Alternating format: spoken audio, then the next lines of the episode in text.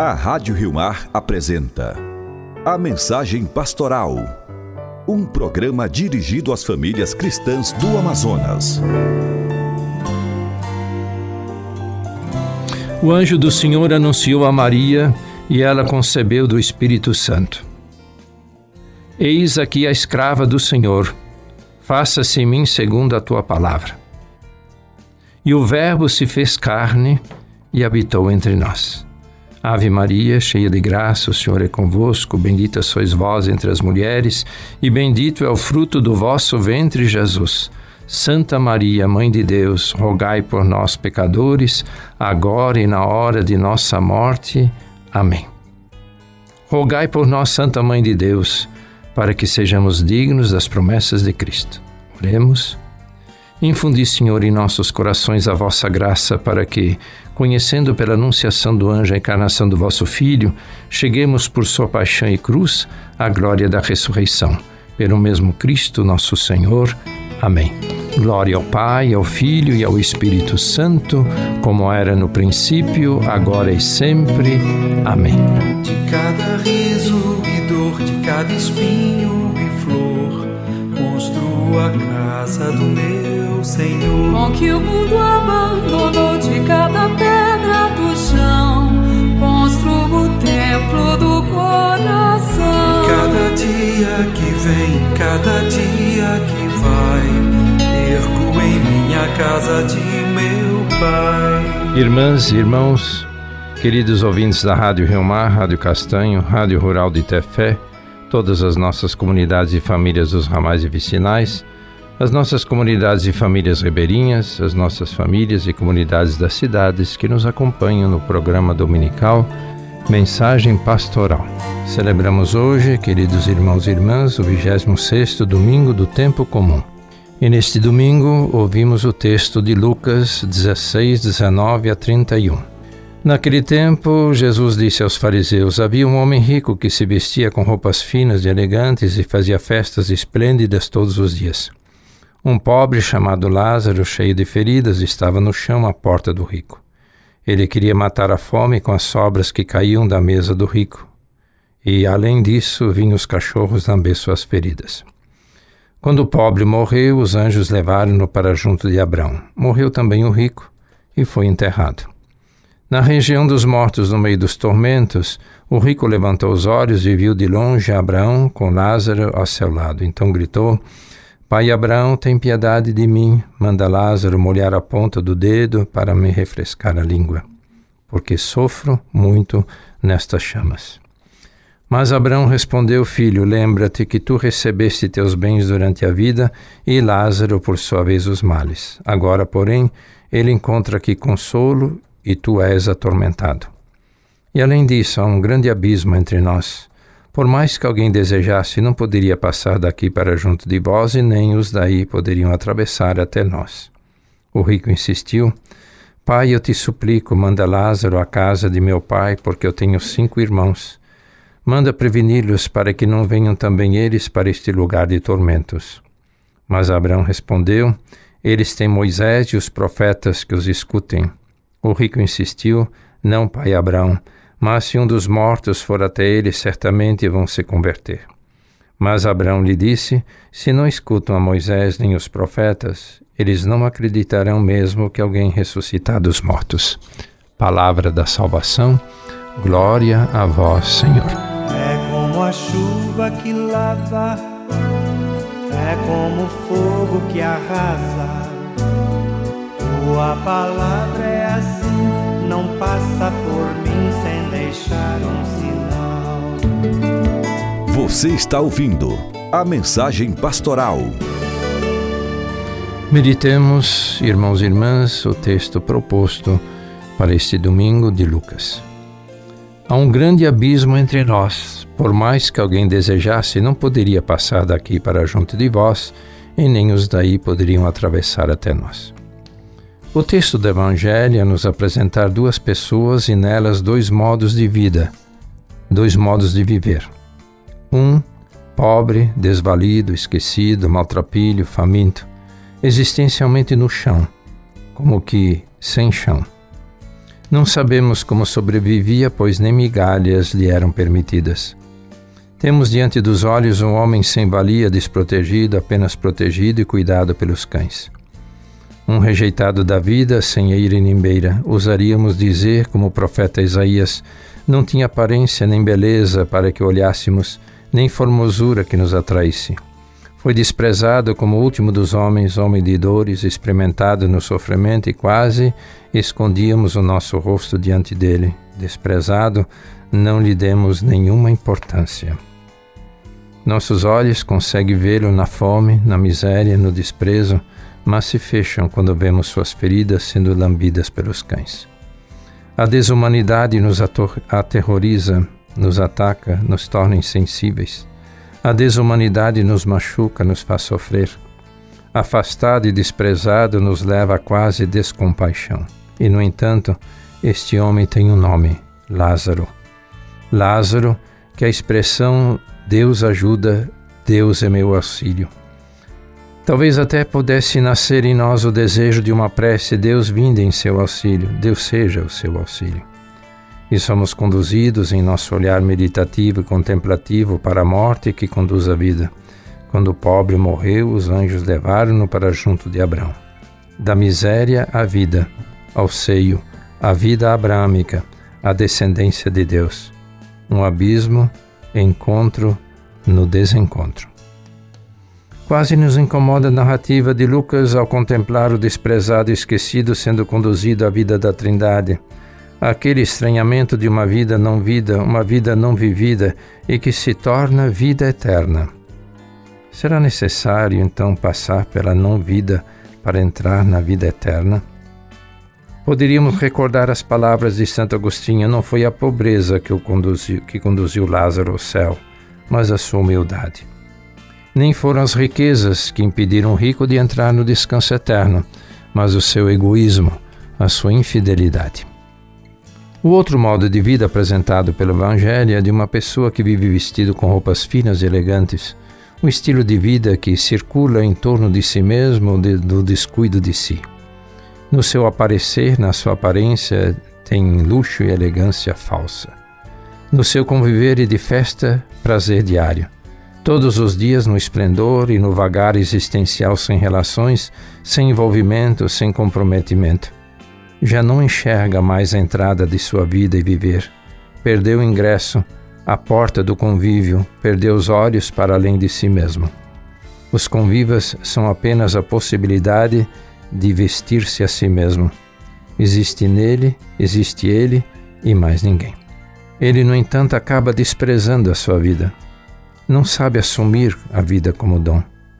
Quando o dom está a serviço dos outros, principalmente dos necessitados, dos pobres que estão à porta do existir, e ele não o vê, fechou a sua vida à solidariedade e à comunhão, impedindo satisfazer as necessidades mais profundas de sua humanidade, cuidar, partilhar. Ele é um puro desencontro. Hoje estamos diante de um paradigma dominante amplamente difundido pelo pensamento único que confunde utilidade com felicidade, divertir-se com o bem viver e afirma ser o único critério válido para o discernimento. Esta é uma forma sutil de colonialismo ideológico. Trata-se de impor a ideologia de que a felicidade consiste apenas no que é útil, nas coisas e posses, na abundância de coisas, na fama e no dinheiro. São palavras de Papa Francisco à Pontifícia Academia de Ciências Sociais. O sabor do dom da vida se esvai, perde o gosto de viver, da solidariedade do amar sem porquê, da gratuidade da porta aberta, do encontro com os necessitados. A palavra do profeta Amós no dia de hoje, feita na primeira leitura, fazem ressoar a vida que se perde, se esvazia, se esvai e acaba desterrada. Ai dos que vivem despreocupadamente em Sião, os que se sentem seguros nas alturas de Samaria. Os que dormem em camas de marfim, deitam-se almofadas, comendo cordeiros do rebanho e novilhos de seu gado. Os que bebem vinho em taças e se perfumam com os mais finos unguentos e não se preocupam com a ruína de José. Insensível.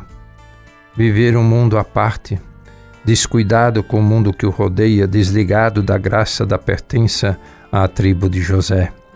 Vida que flutua desenraizado, sem fonte que satisfaça a sede de viver. Vida destruída, sorvida por si mesmo, tomada pelo vazio de viver.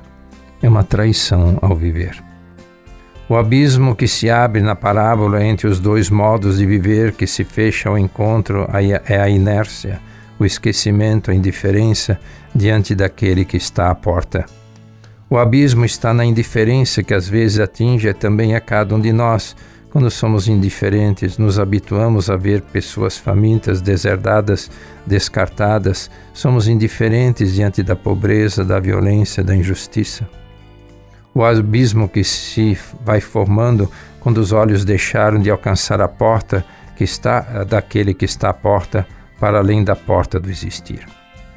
E perdemos a sensibilidade para as chagas que hoje afligem tantas pessoas.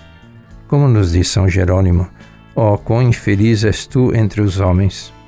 Vês um membro do teu corpo prostrado diante da porta e não tens compaixão em meio às tuas riquezas, o que fazes do que te é supérfluo? O abismo entre os dois modos de viver pode nos atingir quando perdemos o tato, o olfato para o sofrimento alheio, quando estamos apenas voltados para mim mesmo, girando em torno de mim mesmo, vivo para mim mesmo. E neste viver deste modo advém a morte. Se morre. No abismo e do encontro no abismo que vivia para si mesmo, pensa em seus irmãos que correm risco de ter o mesmo destino e pede que Lázaro possa voltar ao mundo para os acordar. Tem como resposta: eles têm Moisés e os profetas que os ouçam. Para nos convertermos, não devemos aguardar acontecimentos prodigiosos, mas abrir o nosso coração à palavra de Deus que nos chama a amar a Deus e ao próximo. A desescuta decidiu a sua sorte. Ele não quis escutar as interpelações da palavra, não se deixou transformar por ela. Mesmo os milagres da ressurreição dos mortos são inúteis quando não se acolhe a palavra de Deus. A palavra de Deus, neste mês da Bíblia, a nos iluminar, conduzir, discernir, cuidar. Se não escutam a Moisés nem os profetas, eles não acreditarão mesmo que alguém ressuscitar dos mortos. A palavra ensina a amar, a partilhar, é acolhimento, é misericórdia, semeia a paz por toda parte e conduz aos, nos conduz aos pobres, abandonados, doentes, descartados, os últimos. Meditando a parábola do dia de hoje, Papa Francisco ilumina o nosso modo de viver, dizendo: Jesus diz que um dia aquele homem rico faleceu. Os pobres e os ricos morrem, têm o mesmo destino, como todos nós, por isto para isso não é exceção. Então aquele homem dirigiu-se a Abraão, suplicando com um apelativo de pai.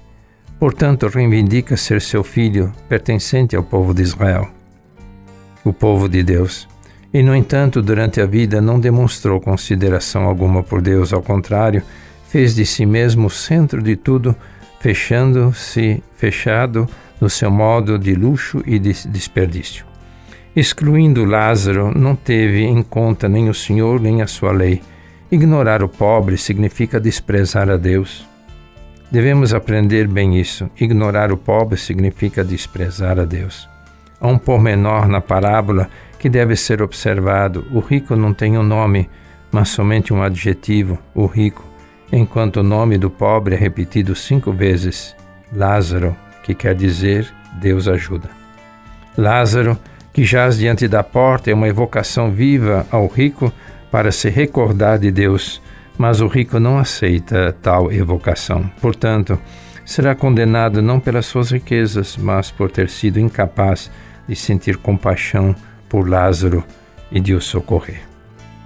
E diante do Evangelho que ouvimos, as belíssimas palavras na segunda leitura de hoje de São Paulo a Timóteo procura a justiça, a piedade, a fé, o amor, a firmeza, a mansidão. Como que dizendo: abre a porta, deixa Lázaro entrar e participar do banquete.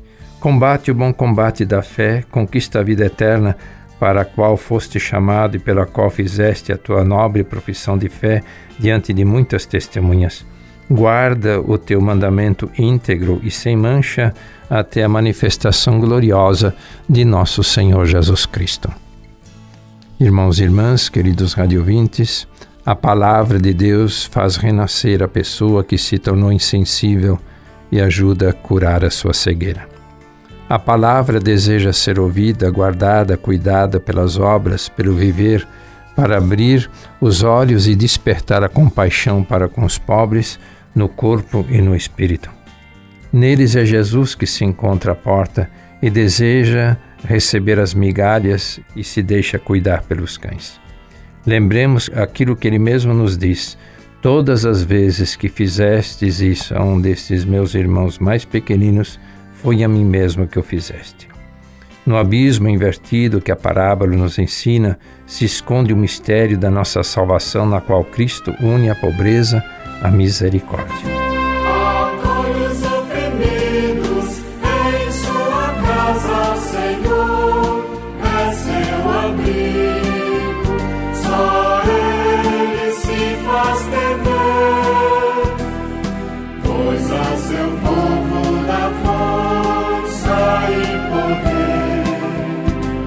A nação que ele governa é feliz com tal Senhor. Lá do céu ele vê tudo, vê o homem seu valor.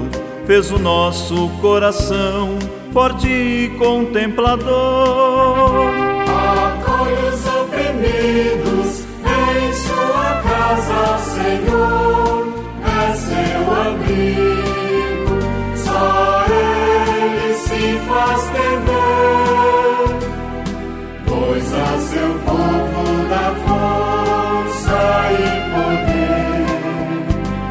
O que dá vitória ao rei não é ter muitos soldados. O valente não se livra por sua força ou seus cuidados. Quem confia nos cavalos vai no fim ser derrotado.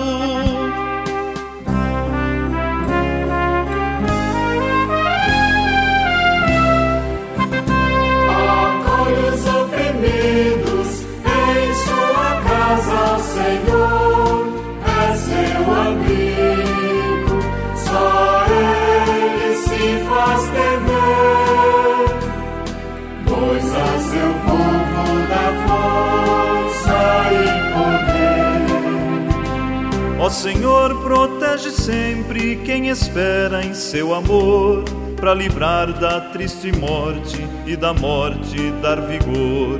No Senhor é que esperamos, Ele é escudo protetor. Acolhe os oprimidos em sua casa, Senhor,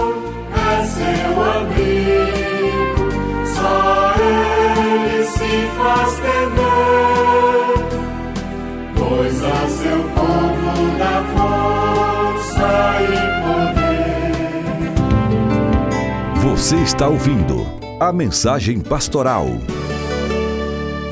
Ouçamos, queridos irmãos e irmãs, o que nos diz Papa Francisco no texto que ele escreveu instituindo o ministério de catequista.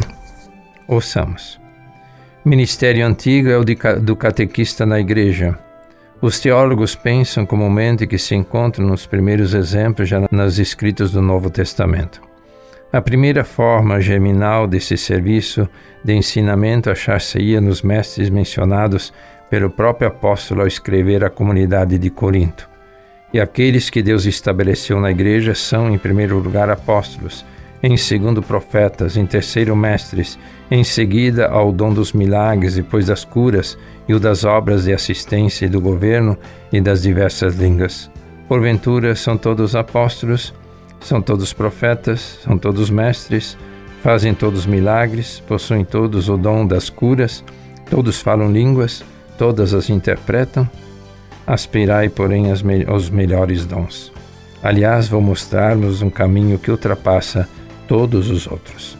O próprio Lucas afirma na abertura de seu evangelho: Resolvi eu também, depois de tudo ter investigado cuidadosamente desde a origem, expô-los a ti por escrito e pela sua ordem, caríssimo Teófilo, a fim de que conhecerdes, conheceres a solidez da doutrina em que foste instruída.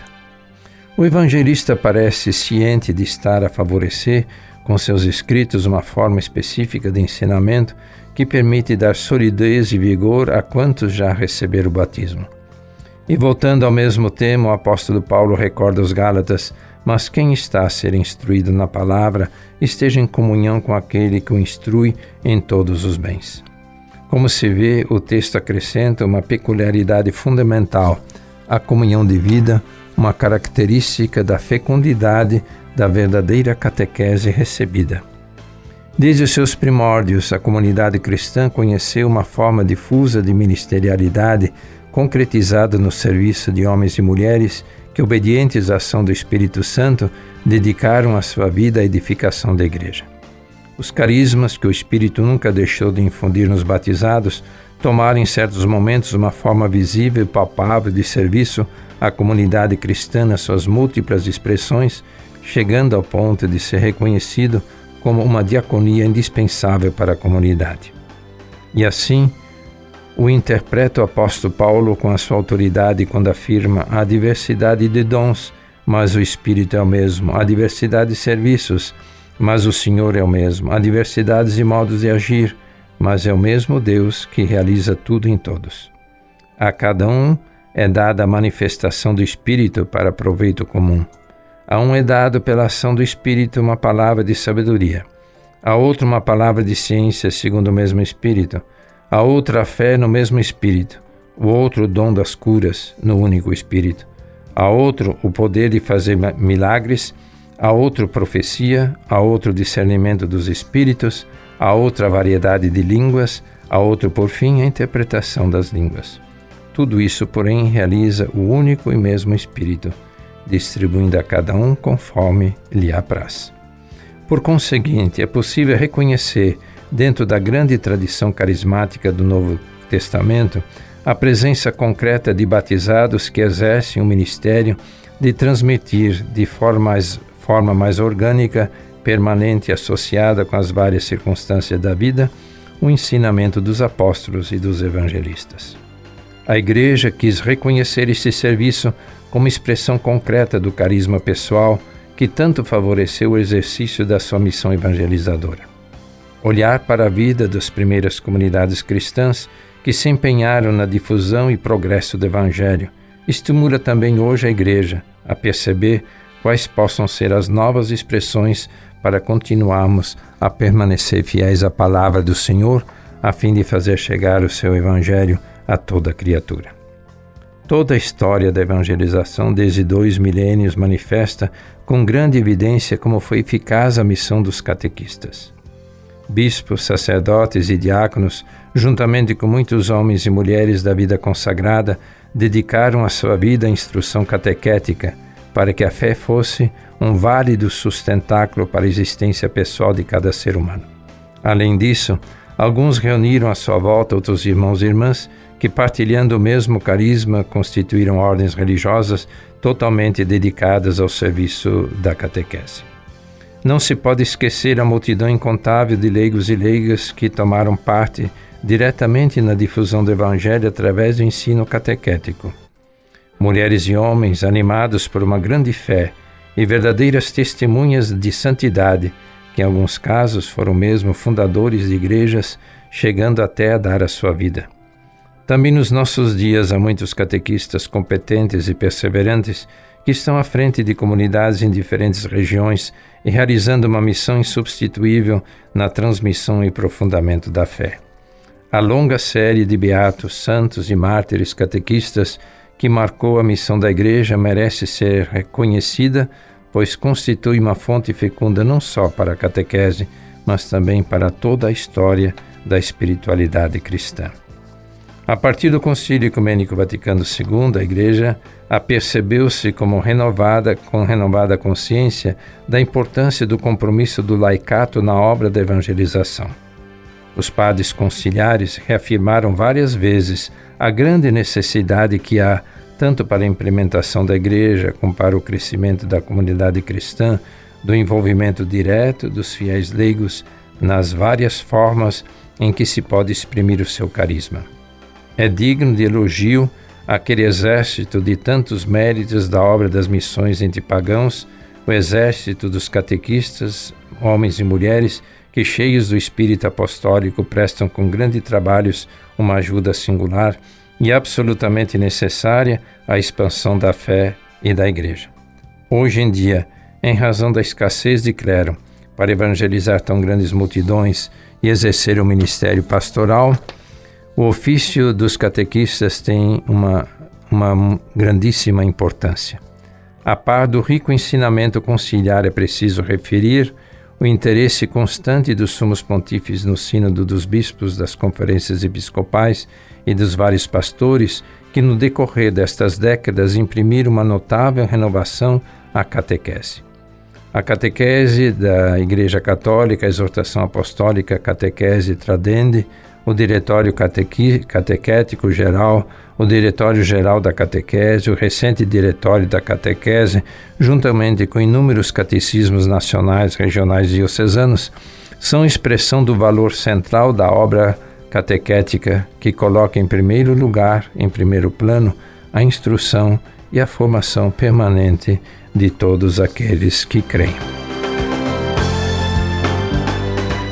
Lembramos, queridos irmãos, queridas irmãs, dos nossos queridos aniversariantes dessa semana. Dia 25, aniversário natalício de Padre Leonardo Santos Silva, ele que está em Roma eh, estudando.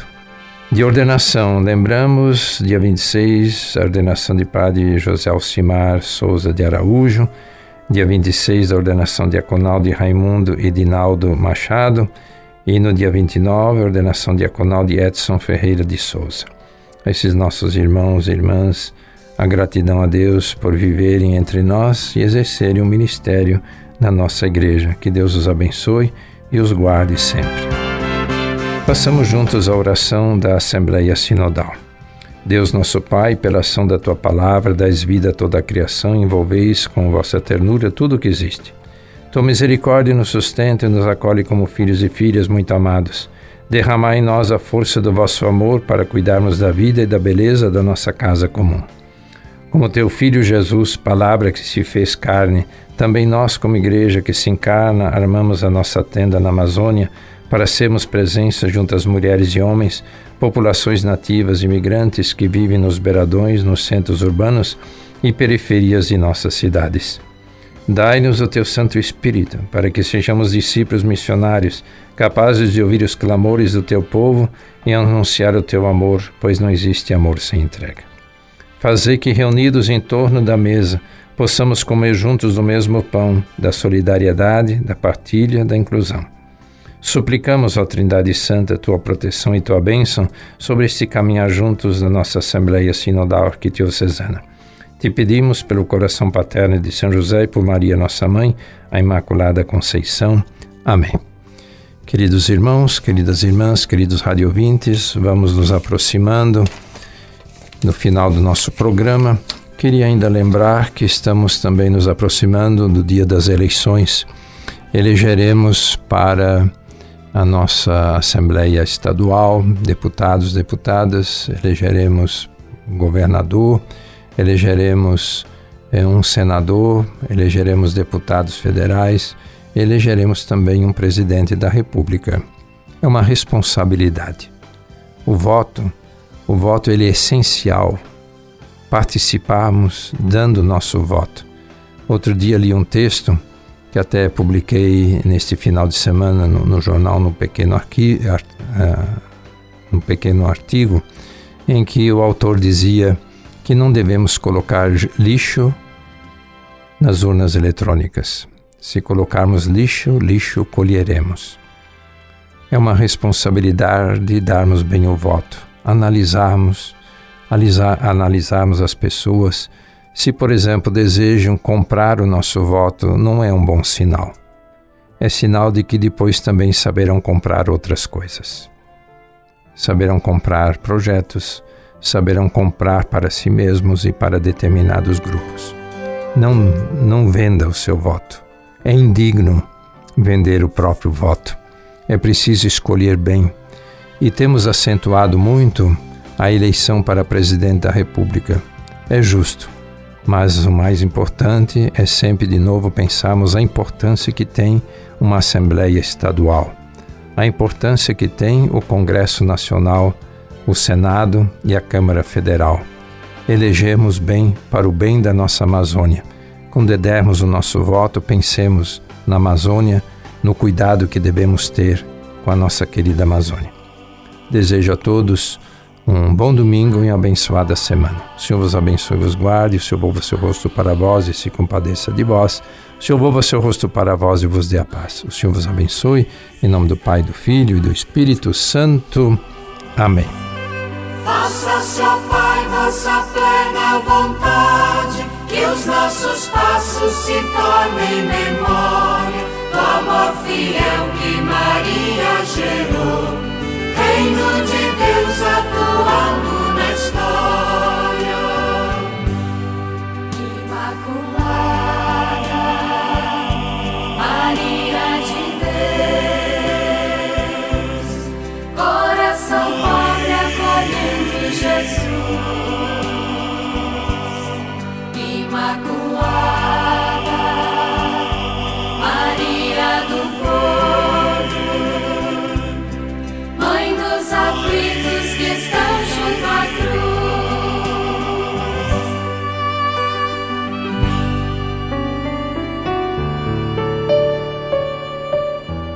A Rádio Rio Mar apresentou a mensagem pastoral. De volta no próximo domingo ao meio-dia, com retransmissão às 18 horas.